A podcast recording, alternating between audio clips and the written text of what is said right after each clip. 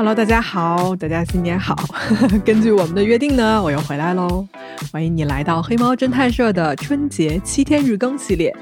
那么在讲故事之前呢，还是给刚进来的朋友们一点点小说明，就是这七天啊，我会每天给大家讲一个小故事。它呢可能不长，哎，也不一定是一个最爱。它是我在这几年做罪案的这个过程中间啊，遇到的比较有意思的事件啊、话题呀、啊一些引人深思或者是有争议的谜题等等的。哎，不论是什么，我都一定会用心的来陪伴你这十五到二十分钟的时间。反正呢，大家都是过节，就当做一个耳机里的熟人陪你聊天就好了。好，这一集我们要聊些什么呢？来，这一集啊，我们其实有一点点书接上回，也就是我们之前聊过的一个疯人院的黑暗历史啊，大家还记得吧？今天这个主题呢，跟它有一点点关系。我们要说的东西啊，叫做 lobotomy 啊，中文正式的翻译叫做前脑叶白质切除术，又有叫做前额叶切除术这么一个翻译过来的名字哈，也有人叫它是冰锥手术。这是一种啊，曾经在上个世纪三十到七十年代非常流行过的一种大量被做过的手术。它的存在时间呢，其实离我们很近，而且呢，至今啊，有很多个做过这种手术的幸存者还留存于世，过着哎怎么说痛苦的生活。我第一次听说这种手术，还是我 N 年前啊，在上学的时候，我听耳机里面一个播客叫做《A Story Cop，》，应该是 NPR 的一档节目。他呢采访了这个手术的亲历者，我听完这集之后呢，回家一查这个手术的过程啊，就我整个人是吓到的。哎，lobotomy 是人类历史上相当可怕，也是最让人后悔、最臭名昭著的一种脑科手术之一。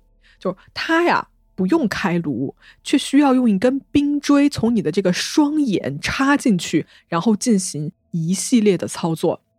那好，友情提示一下，就是本期呢，我会稍微的有一些关于这个可怕的手术过程的描述。如果介意的朋友们呢，就请慎重选择收听。好，如果大家记得的话，上次我们说到这个疯人院的时候，就提到了，在上个世纪初啊，有大量的精神病人的存在，但是呢，缺乏精神类的药物，所以人们啊，只好把这些患者呢，就关在了精神病院里面。但是呢，随着这个人啊越来越多，整个系统啊就开始不堪重负。英国、法国有数十万类似于这样的机构，而美国啊当年用于治疗这种情况的费用就已经超过了十五亿美元。那么在这种情况下呢，科学家们就开始思索一个问题：人类的精神疾病到底应该怎么治疗呢？如果回溯的话，在十九世纪的六七十年代，就曾经有过一位叫做 Friedrich g o l s 的这么一个德国科学家。这个人啊，曾经在狗的身上做过关于大量的这种大脑的呃神经系统的实验。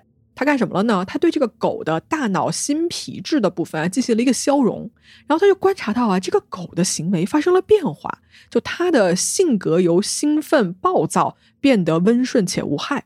那么这是一个最早的关于大脑和精神状态的一个医学上的实验，而这个实验呢，启发了另外一位叫做 Gottlieb Burkhardt 的这么一个医生。他在一八八八年的时候，对六名患有精神分裂症的病人啊，进行了首次的脑部外科手术，切除了他们一部分的这个大脑皮层。但是呢，这六位病患的术后反应。并不怎么样啊，不太好。有的这个病患因此而死亡，也有一位是自杀了。所以这一部分的研究呢，当时就这么搁置了。直到上个世纪的三十年代，人们开始啊，在这个大猩猩的身上就做实验，发现说，哎，这个大猩猩的前额叶的这个皮层啊受损之后，它的攻击性会大大的降低。而这件事情呢，启发了一位叫做 Antonio Agas Moniz 的医生。这位 Moniz 医生呢，被认为是现代。精神外科的奠基人之一，这位医生是获得了一九四九年的诺贝尔生物学或医学奖的。但是，这是一个史上最有争议的诺贝尔医学奖。哎，为什么呢？因为 Moniz 医生啊，他是第一个发明了我们今天要讲的这个前脑叶白质切除术，也就是 lobotomy 这么一个人。那大家听到这儿肯定想问了，这是一种什么样的手术呢？根据前人在动物身上的实验啊。Moniz 医生啊，对一位女性的抑郁症患者，在一九三五年的十一月十二号进行了这个手术。他们将患者麻醉了之后呢，在他们的头骨两侧啊就钻孔，呃，然后通过这些小孔呢，把这个酒精溶液注入到大脑的额叶下方的白质中间。这种操作啊，其实就是想切断连接这个额叶皮层和丘脑的一个神经纤维素。手术耗时是大概三十分钟，并且呢，Moniz 医生就号称说：“哎，我的手术获得了成功。”然后呢，病人在恢复之后啊，似乎就没有之前那么焦虑和偏执了。那好，有了第一次呢，就一定会有后来。在一九三六年啊，Moniz 医生报告了二十例相同的手术。他声称呢，其中三分之一的患者获得了不错的治疗效果，但是另外三分之一的患者呢，变得比以前更差了。并发症也有，比如说呕吐啊、发烧啊、大小便失禁啊，然后人的精神状态就是术后变得异常的冷漠，或者呢，呈现出类似于痴呆、弱智的一个迹象。哎，一九四九年，Moniz 医生啊，就因为这个手术对某种精神病的治疗价值，他获得了相关的诺贝尔奖。尽管这个手术啊，在现在已经是广受诟病，但是在当时呢，这个奖就这么颁了啊。然而呢，我们今天要说的主角啊，其实不是这个 Moniz 医生，而是一位叫做 Walter Freeman 的医生。这个医生才是 lobotomy 手术大规模流行的真正原因。它标志着一个疯狂时代的开始。这是一个什么样的人呢？Walter Freeman Jr. 啊，他出生在一个医学世家，他的祖父曾经就是南北战争中著名的外科医生啊，包括他的父亲也是一样。他本人呢是进入了耶鲁学习，然后在宾夕法尼亚大学学习神经学，毕业后呢成为了一名神经科的医生。但是各位注意啊，他不是外科专业，也就是说他没有资格做外科手术。Water Freeman 医生啊，这个 Water 医生呢，他在一次这个神经学的会议上见到过我们最开始提的那一位 Moniz 医生。这俩人见面之后呢，Walter 就视他为偶像，你知道吧？就觉得说，哎，这人简直就是一个天才。Walter 他自己也想来涉猎这个领域，但是呢，因为他不是这个专业嘛，他不能做手术，怎么办呢？他就只能叫上一个可以有资质做手术的外科医生朋友，叫做 James Watts 啊，就跟这个人一起。那好。这俩人呢一拍即合，在一九三五年的时候啊，他们在改进了前人那个 Moniz 医生手术的情况下呢，切除了他们病人的一个额叶皮层，同时呢还破坏了大脑的白质和灰质。在他们的手术室里面啊，也同样是将病人麻醉之后，在脑子两边分别钻一个洞，然后将一个类似于钝铲一样的器械呢，就插到头骨两侧的洞里面去上下搅动，靠这样子的操作来完成手术的过程。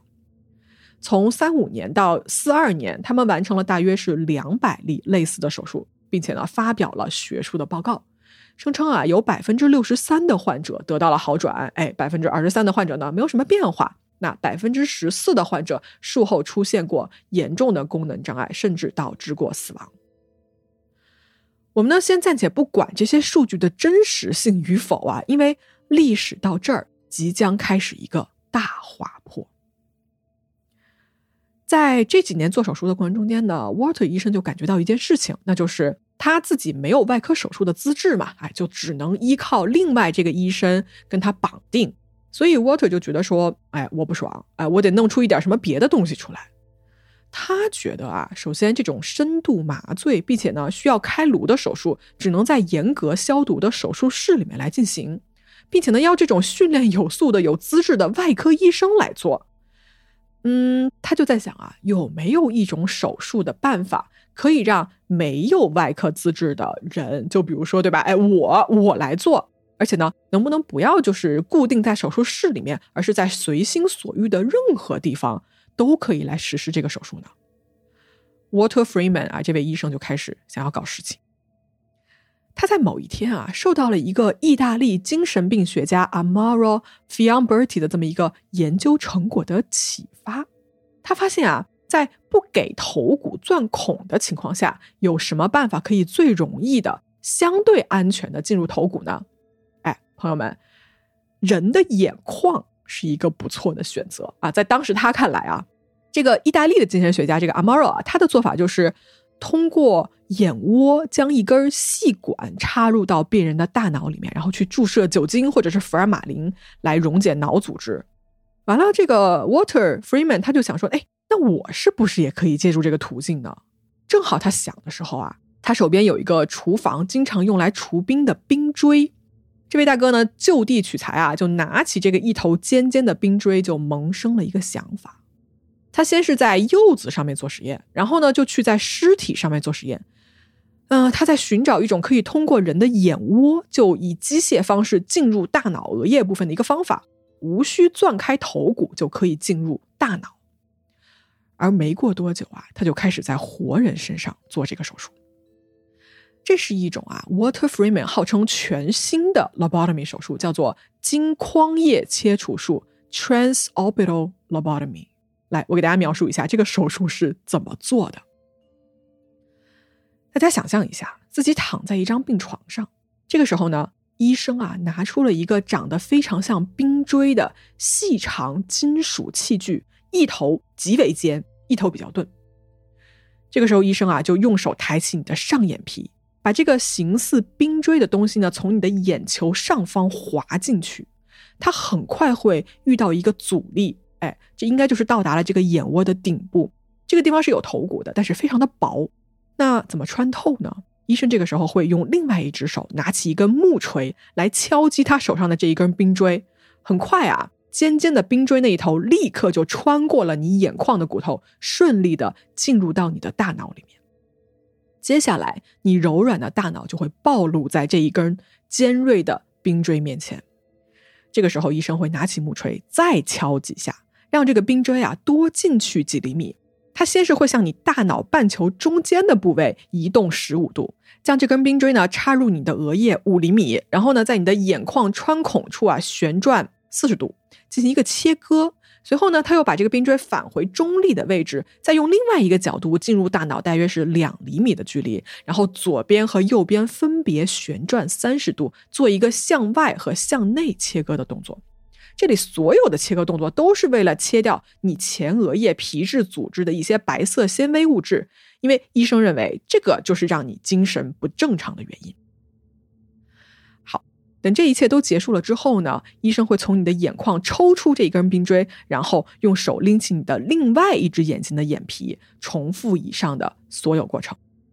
而朋友们，这就是 Water Freeman 医生做的 lobotomy 手术的全部过程。这个手术很短啊，可能只需要十几分钟、二十分钟就可以完成。因为它是经过眼眶，所以不需要再在这个头骨上面钻孔，也就不需要再有专业的麻醉医生和训练有素的外科医生的出现。Water 一个人就可以完成这项工作。哎，等一下，大家肯定在想，对吧？不用麻醉吗？这件事情啊，不可能吧？的确，痛苦和恐惧啊，会让这个手术变得很复杂。哎，怎么解决呢？Water 想到一个办法，就是用电。他把躺在台上的这个人电晕，失去意识，这个叫做电休克疗法，诱导昏迷。为什么选这个方法？因为它便宜、快速、简洁。对于沃特来说呢，这简直是比麻醉要好了不知道多少倍的一种方法。那他本人啊，是在没有任何神经外科协助的情况下做这件事情的。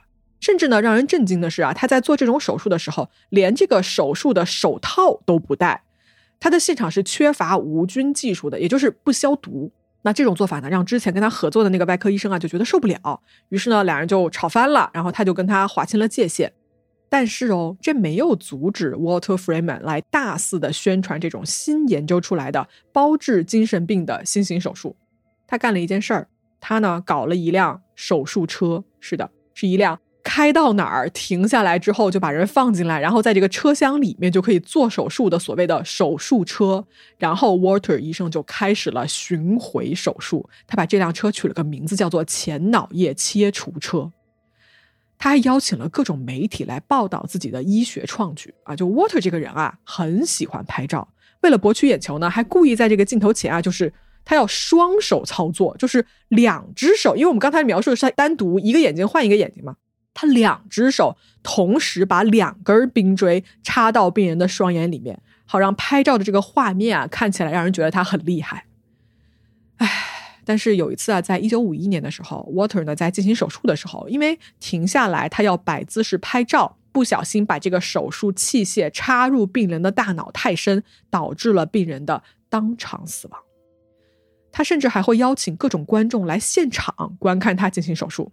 在那段时间里面啊，Water 一天时间内可以为二十五个人进行 lobotomy 的手术，而他每个人呢收费二十五美金啊，虽然在当年啊应该也不便宜吧，但是说实话也没有那么贵，我觉得啊，大家听到这儿是不是觉得这是一个大脑的手术啊？又不是菜市场买菜，怎么可以如此的儿戏呢？而且各位是不是想问，这个手术做了之后，那些患有精神疾病的患者，他们到底怎么样了呢？如果你让我形容的话，我会告诉你，这些人呢，活下来的那部分啊，他们大多数变成了打引号的僵尸。什么意思啊？就是这个手术的并发症有且不限于颅内出血、癫痫、情感和性格改变、痴呆、失去语言能力、失去日常的生活行动能力、变成植物人等等等等。有人形容啊，这个手术是一个疯子做完之后就会变成白痴。但其实你别听话说的很难听啊，其实这些患者是非常惨的啊。在那个时期，在美国一共就有五万人被实施了这种手术，光 Walter Freeman 他自己就做了三千五百到五千例，他几乎是流水线的，每天往病人的脑子里面钉这个冰锥，然后呢破坏脑组织之后，号称治好了这位病患的精神疾病。我呢看到一个统计数据啊，是说在 Walter 的这个病人里面，百分之四十是同性恋，做这个手术呢，只是为了去改变他们的性取向，但没有想到呢，最后让这些健康人啊变成了残疾。还有很多人啊是二战之后下来的退伍的军人，因为战争带来的一个心理问题，加上当时对精神健康问题的不了解，这些退伍的军人也去接受了这种 lobotomy 的手术。而且这个手术的受害者啊，不只是当时社会上的边缘人群。Water Freeman 的手术呢，也一度涉及到了当年社会的精英阶层。最有名的就是肯尼迪家族里面肯尼迪的亲妹妹 Rosemary Kennedy。这个姑娘啊，因为在出生的时候头部在这个产道里面停留了过长时间，好像因为是说什么护士说医生还没来，然后不许生。所以这个婴儿当时出生的时候被憋了快两个小时，那最后出来的时候，因为长时间的缺氧，导致了 Rosemary 的一个终身残疾。就她表现出一定的发育迟缓，并且呢，呃，非常容易焦虑和烦躁，日常会有一些癫痫发作，包括这种暴怒的情况等等的。在一九四一年啊，二十三岁的 Rosemary Kennedy 呢，被父亲送到了 Walter Freeman 医生那里去做这个 lobotomy 这么一个切除术。在手术做完之后啊，Rosemary 从一个只是轻微残疾的状态，变成了就是这个人彻底不行了，就他失去了对一条腿和一个手的控制，并且呢失去了语言能力，他智商啊变得只有一个两岁小孩的水平。在接下来的六十多年里面，Rosemary 剩下来的一生都在精神病院里面度过，再也没有回归过正常的生活。做了这种手术的人呢，就会变得行尸走肉，而且呢，每个人被伤害的程度完全就靠今天这个医生的盲操作如何，就多了几厘米，少了几毫米，你可能就会失去下半辈子一个非常重要的功能，甚至是直接就死亡。哎，没错，你的确是不再疯了，但是呢，你面临的即将是更加可怕的未知和变化。这个手术啊，在当年啊，就那个年代风行了西方世界一时，在多年里面，上万人都被进行了这种手术。当然了，Walter Freeman 本人呢，首先我们也要看到，第一，他不是这个手术的最初发明者，他也不是当年唯一做这种手术的医生。但是呢，因为他的大力推广啊，让这个非常可怕的手术在那几十年间数量飞速的上升。好在呢，从五十年代开始，治疗精神病的药物开始慢慢的出现，逐渐的开始代替了这种可怕的做法。呃，如果你要看的话，最初是五十年代苏联开始叫停这种做法，但其实一直到上个世纪的七十年代，才逐渐的把这种手术禁止。在法国啊，这个 lobotomy 曾经一度持续到了八十年代，还有人做过。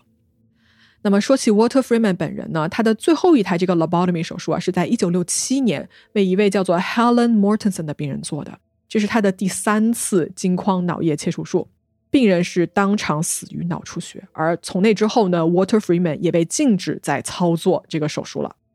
退休之后的 Water 啊，曾经在加州开过他的一个私人诊所。而且呢，他是一直认为自己的做法是毫无任何问题的。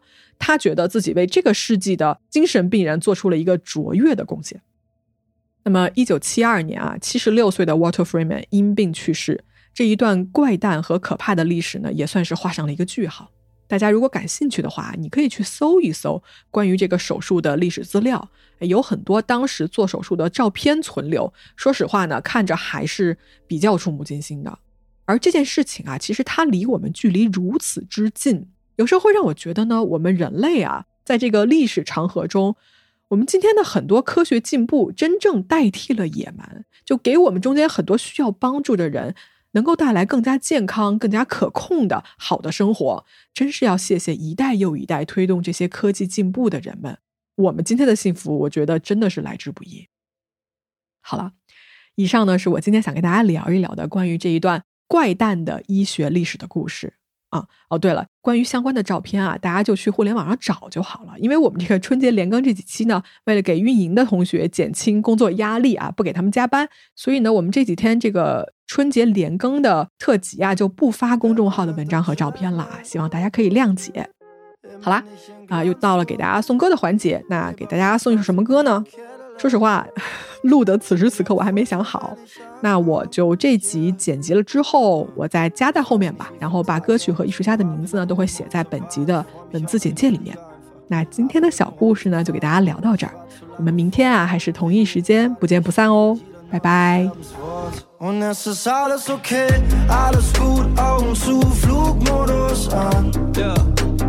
Baby, ich bin gleich da.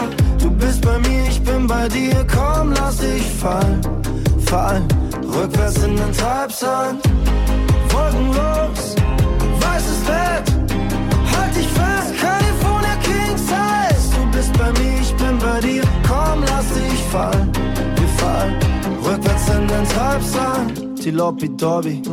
Das Zimmer monoton, draußen hält die Leuchtreklame ne Monolog. Ich brauche Kraft, kleb den Rauchmelder ab. Die Gedanken laut, als wenn ein Stein ins Schaufenster kracht. Ich könnte durchdrehen, durchdrehen. Aber muss auf Kurs bleiben, Kurs bleiben. Könnte mein Telefon durchbeißen, durchbeißen. Ich wär gern in deiner Zeitzone, deiner Zeitzone, yeah. Schwarze Wolken Eisblauer Swimmingpool, ich höre deiner Stimme zu. Und es ist alles okay, alles gut, Augen zu, Flugmodus an. Baby, ich bin gleich da. Du bist bei mir, ich bin bei dir. Komm, lass dich fallen, fallen. Rückwärts in den Treibsand. Wolkenlos, weißes Bett. Halt dich fest, California King Size. Du bist bei mir, ich bin bei dir. Komm, lass dich fallen rückwärts in den Treibsand.